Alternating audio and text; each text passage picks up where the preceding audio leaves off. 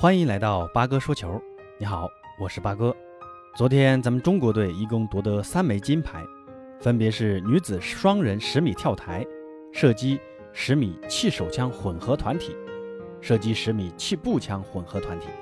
冠军得主分别是张家齐、陈芋汐、庞伟、江然鑫、杨倩和杨浩然。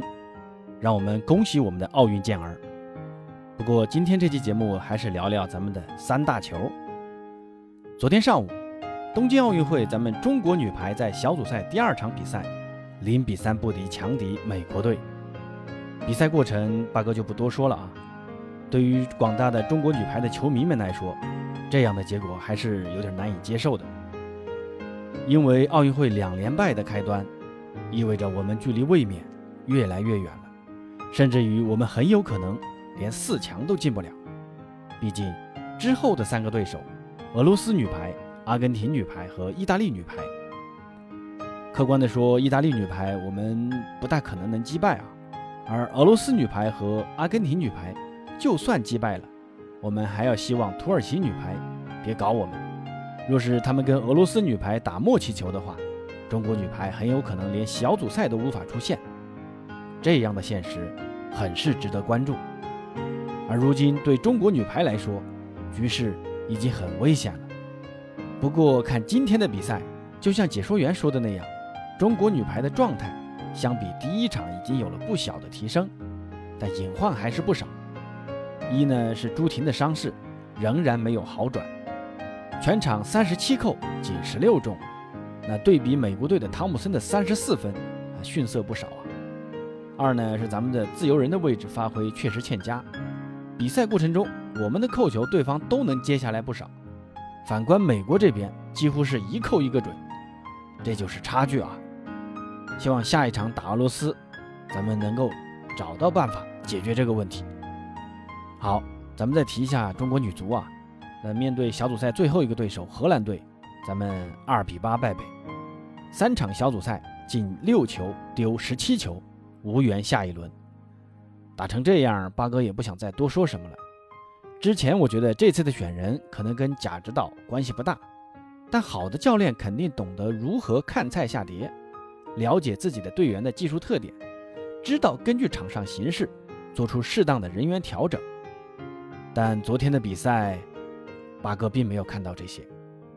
大比分落后之后，队员们都懵了。越是这个时候，越需要教练的临场指挥来带动球员们。但我们只看到一个异常冷静的主教练，站在场边，木然地看着场上发生的一切。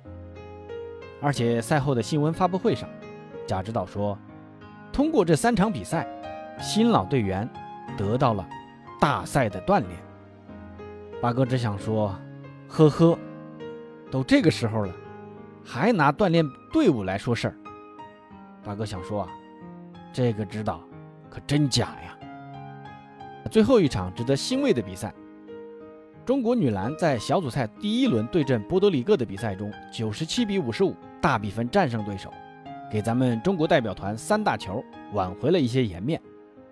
下一场三十号将面对澳大利亚，目前中国女篮的最新排名是世界第三，而澳大利亚排名第五。咱们虽然排名比澳大利亚高啊，但论绝对实力呢，讲实话还是略有不如的。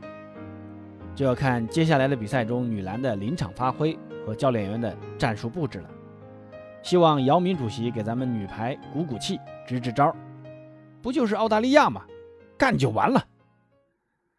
咱们再提一下今天中国代表团的几个看点啊，有有希望夺金的是女子四人双桨，由陈云霞、张琳、吕阳、崔晓彤组成的中国队，以明显的优势排名预赛第一。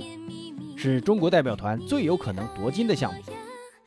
举重男子七十三公斤级决赛，石智勇将向个人第二枚奥运金牌发起冲击。